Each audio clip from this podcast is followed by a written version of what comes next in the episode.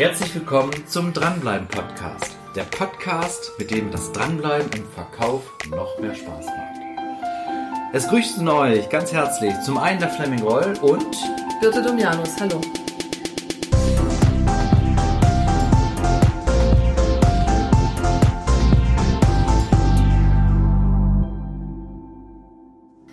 Hallo Birte. Alles gut bei dir? Ja, alles gut. Super Wetter. Was liegt an heute, Fleming? Ja, du hattest mich in der Vorbereitung auf diesen Podcast ja gefragt, Fleming, hast du noch mal ein paar Tipps für die Terminvereinbarung in der Akquise? Ja, das, das ist ein Problem. Ist immer ein bisschen schwierig. Ja. Wie klappt das mit der Terminvereinbarung? Wie machen wir das genau? Mm, und da habe ich bestimmt ein paar Tipps für euch. Ja, das wäre gut. Und ich bin da auch drauf gekommen, warum das interessant ist, das Thema, weil ich gerade jetzt diese Woche wieder im Training war bei Kunden und äh, die machen B2C-Geschäft. Das heißt Business to Customer, das heißt, die verkaufen ihre Produkte an Endverbraucher. Das, okay. Was ich mache, ist B2B, Business to Business. Das heißt, ich verkaufe meine Dienstleistung an, an andere Firmen. Und bei denen ist das so, dass die oftmals auch ihr Produkt an Ehepaare verkaufen. Und dann haben die meistens die Schwierigkeit, wenn sie die Termine vereinbaren, dass sie ja dann nur mit einer Partei telefonieren. Entweder mit ihm oder mit ihr. Und dass die andere Partei manchmal ja gar nicht da ist und dass sie gar nicht wissen, wie machen wir das jetzt. Und da sagt der Ehemann oder Ehefrau dann, ja, prima, Termin, aber ich musste erst mit meinem Mann drüber sprechen. Und dann haben sie halt daraus die Herausforderung, dass meistens die Termine abgesagt werden. Und ähm, dafür habe ich halt ein paar Formulierungen für euch. Dass es zum einen wichtig ist, dass du dir den Termin schon mal sicherst mit der einen Partei, mit der du gerade telefonierst. Naja, du hast jetzt den Termin mit der einen Partei vereinbart. Du weißt aber ja nicht, ob jetzt ähm, der Ehepartner zu diesem Termin auch Zeit hat. Reicht dir das dann, wenn ähm, du dich mit der einen Person triffst? Mit der, ähm, quasi mit der Hälfte deiner Kunden? das ist halt die Frage. Nehmen wir mal das Beispiel B2C und dort äh, sitzt ein Ehepaar. Dann denke ich mal, treffen auch beide die Entscheidungen. Das kann im Business ja auch sein, dass es zwei Parteien gibt, die eine Entscheidung treffen. Ja. Und das ist halt wichtig, um welche Parteien handelt es sich? Ist die, ist die zweite Person nur mit im Gespräch, weil sie die erste Person unterstützt oder trifft die auch mit die Entscheidung? Das muss ich in der Terminvereinbarung natürlich deutlich klären. Deswegen ist es natürlich wichtig, dass wenn beide die Entscheidung treffen, dass ich auch mit beiden Terminen habe. Theoretisch ist es aber doch denkbar, dass du jetzt ähm, den ähm, Ehemann erreicht hast, ihr habt einen Termin vorvereinbart, sein, es stellt sich raus, seine Frau kann nicht, kommt er alleine, er kann dir das doch abends zu Hause erzählen. Was spricht dagegen? Theoretisch schon. Ich äh, habe damit aber keine guten Erfahrungen gemacht. Wenn wirklich beide die Entscheidung treffen, wenn die eine Partei nicht zum Termin erscheint und der anderen Partei etwas davon erzählt. Weil es kann natürlich sein, dass die Person, die nicht zum Termin gekommen ist, auch Fragen hat zu dem Produkt, zur Dienstleistung, woran die Partei, die im Termin war, nicht dran gedacht hat. Ja. Und wer kann diese Fragen besser beantworten? Natürlich nicht der Ehemann, der zum Termin gekommen ist, sondern der Verkäufer selbst. Ja.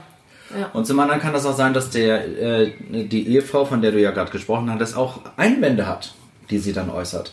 Und der Ehemann kann die natürlich auch nicht so gut behandeln, ja. weil er das Produkt nicht so vielleicht nicht so gut kennt und nicht ins Detail dort einsteigen kann. Das heißt, auch ich beraube mich selbst als Verkäufer der eigenen Einwandbehandlung. Wer kann, den, wer kann das Produkt und Dienstleistung am besten verkaufen? Das bin dann ich. Deswegen ist es schon wichtig, dass beide dann im Termin sind. Okay, ist es denn eine Option zu sagen, suchen Sie sich einen Termin aus? Es scheint ja rein organisatorisch das Einfachste zu sagen. So, ich schlage Ihnen die und die Termine vor oder überhaupt oder wann können Sie denn mal? Ja, das ist natürlich auch ein Thema wieder. Wann mache ich meine Termine? Wie weit im Voraus mache ich auch meine Termine? Und äh, das ist natürlich die Frage, wie reagiert darauf der Verkäufer? Ja, ich kann da den Bezug nehmen zur Versicherungsbranche. Stell mal vor, es gibt neue gesetzliche Regelung in der Rürup-Rente oder Riester-Rente und ein Versicherungsmakler ruft dich an, sagt, Frau Domianus, es gibt neue gesetzliche Änderungen bei der Rürup-Rente, wir müssen mal sprechen und gucken, ob das Auswirkungen auf den Vertrag hat. Und du fragst ihn ja, wann können sie denn? Wie wirkt das auf dich, wenn dein Versicherungsmakler sagt, ach, Frau Domianus, die nächsten fünf Wochen abends habe ich keine Termine, suchen Sie sich was frei aus. Ja, wenig eindrucksvoll. Scheint nicht ausgelastet zu sein, der gute Mann. Ja, okay. Oder die Themen, die er hat. Ja, ja die Themen, die er hat, die scheinen ja nicht so spannend zu sein, dass sein Kalender äh, ausgebucht ist. Das ist wohl wahr, ja. Nee, das äh, klingt wenig erfolgreich. Genau, wir als Kunden lieben ja auch so, so eine Art Verknappung. Ja, wenn der jetzt über sieben Wochen lang ausgebucht ist, dann suggeriert das uns immer so, das scheint ja wirklich interessant zu sein. Andere fahren da auch drauf ab, finden das wirklich toll, was der zu erzählen hat. Also muss ich jetzt zusehen, dass ich mit dem Termin mache. Ja, Okay.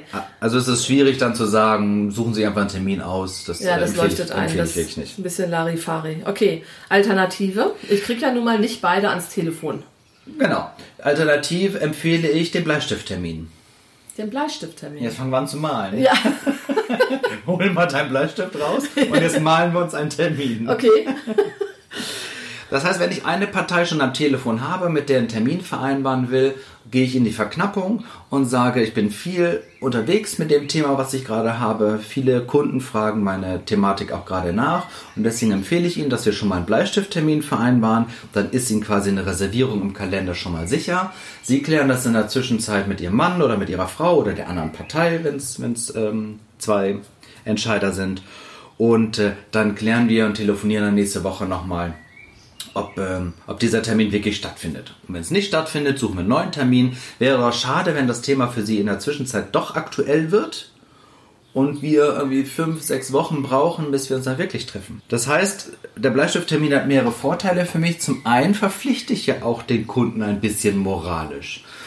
Na, wenn ich jetzt einen Termin in meinem Kalender habe und der Kunde weiß das, wir telefonieren und tragen schon mal einen Bleistifttermin ein, ist die moralische Verpflichtung viel stärker, als wenn es nur heißt, so, ja, ich kläre das mit meinem Mann und ich melde mich bei ihm wieder.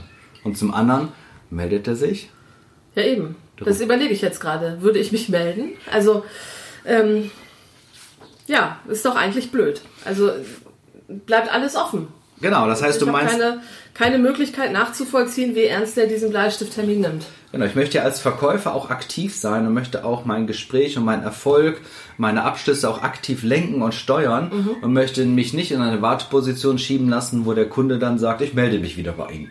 Ich glaube, das ist auch der Einwand, den alle Verkäufer am schlimmsten finden. Ja, wie frustrierend, als Verkäufer einen Terminkalender voller Bleistifttermine zu haben.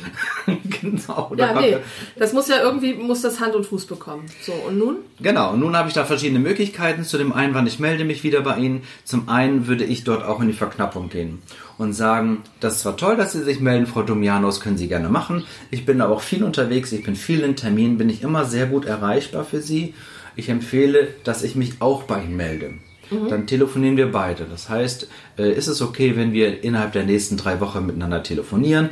Wenn es zwischenzeitlich etwas aktueller wird, rufen Sie gerne bei mir an. Das heißt, auch da gehe ich in die Verknappung und erzähle dem Kunden, dass ich auch nicht immer erreichbar bin. Wenn er sich melden will, kann das sein, dass er mich nicht erreicht. Deswegen ist meine Empfehlung, dass ich sage, ich melde mich bei Ihnen. Und zum anderen gibt es noch eine Einwandbehandlung, die ist aber eher ein bisschen, bisschen mutiger, dass ich sagen kann, Frau Dumianus, mal Hand aufs Herz. Ein Teil meiner Kunden sagt immer, ich melde mich wieder, weil sie wirklich sich melden und Themen klären wollen und melden sich dann auch. Und ein anderer Teil meiner Kunden sagt, sie melden sich, melden sich wieder bei mir, weil sie mich abwimmeln wollen. Weil sie ihre Ruhe haben wollen. Ja, das kenne ich von mir. Genau. Und nur, damit wir jetzt heute ein bisschen effektiver sind und weiterkommen, Frau Domianos, zu welcher Hälfte gehören Sie? Zu denen, die sich melden, weil sie was klären wollen und sich wirklich melden? Oder zu denen, die mich abwimmeln wollen? Das ist Ja. eine mutigere Variante, Ja, ist mutig, ja. aber sie ist unheimlich effektiv, weil was soll ich denn in die Warteposition beim Kunden die ganze Zeit geschoben werden, wenn er sich sowieso nur zu mir sagt, ich melde mich wieder bei Ihnen und es gar nicht so ehrlich meint, sondern in Wirklichkeit will er mich abwimmeln. Dann habe ich es auch lieber am Anfang gleich sofort in der Einwandbehandlung geklärt und weiß dann, die Adresse kann ich löschen, weil im Endeffekt will er mich abwimmeln. Und ich kann woanders ansetzen. Ich finde die Variante gut, denn damit bist du für mich ähm, erinnerbar. Was meinst du mit der Wenn ich Erinnerbar? jetzt, ja, wenn ich jetzt, ähm, ich bin der, der Customer ne, und kriege eben diese Anrufe oder diese Terminanfragen von verschiedenen ähm, Firmen, bleiben wir bei der Versicherung, ja, der ruft mich an, der ruft mich nochmal an, ne? Und ähm, irgendwann fragt er mich, Frau Domianus, mal Hand aufs Herz, so wie du das eben sagtest. Ja. Ähm, ich würde natürlich jetzt sagen, selbstverständlich melde ich mich bei ihm, obwohl er wahrscheinlich weiß, dass ich es nicht tue. Aber das würde mich zum Nachdenken anregen, auf jeden Fall. Also ich würde schon überlegen, gebe ich mir jetzt die Blöße, mich nicht zu melden, nachdem der Typ mich gebeten hat, die Hand aufs Herz zu legen. Das ist, Und du hast auch so ein großes Herz. ja, genau. Es ist also schon was Besonderes. Ne? Das auf jeden Fall äh, kann ich mir als Endverbraucher vorstellen, dass das eine, ja, eine, eine ja, Kundenbindung ist weit gegriffen, aber tatsächlich was ist, was so, so, so eine Es wirkt zumindest zielstrebiger. Es ist zielstrebiger und es ist auch einprägsamer, ne? Weil das, also das hat zu mir noch nie jemand gesagt. Ja. Das ist schon, ja, irgendwie will man ja weiterkommen. fühlt sich ja? auch ein bisschen ertappt, ne? okay. Dritte Variante ist nach wie vor der Bleistifttermin. Prima, dann lassen Sie uns da gleich einen Bleistifttermin machen. Dann ist dieses Zeitfenster zumindest für Sie ähm, gesichert. Und was Kunden gerne lieben, ist folgende Formulierung. Und Sie entscheiden dann, wie es dann weitergeht. Ja, das finden Sie dann mal gut, wenn wir erstmal eine Reservierung haben und der Kunde ble bleibt die Entscheidung. Ja? Okay. Und dann ist mir nochmal wichtig als vierter Punkt, den Kunden das konkretisieren. Wann werden sie sich melden? Gleich heute Nachmittag bis zum Freitag, dass ich zumindest weiß, wenn es gar nicht anders geht und er will sich melden, bis wann meldet er sich? Erst einmal möchte ich ein herzliches Dankeschön sagen, dass du dir diesen Podcast angehört hast. Und als Verkäufer und als künftiger Dranbleiber empfehle ich natürlich, diese Serie zu abonnieren.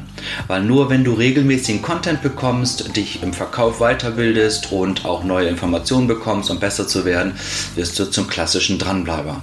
Wenn euch diese Serie gefallen hat, freuen wir uns natürlich über eine 5-Sterne-Bewertung. Weitere Informationen gibt es auf anderen Kanälen. Ihr könnt mir gerne folgen, auf Facebook, auf Xing. Ich freue mich darauf. Herzliche Grüße, euer Fleming.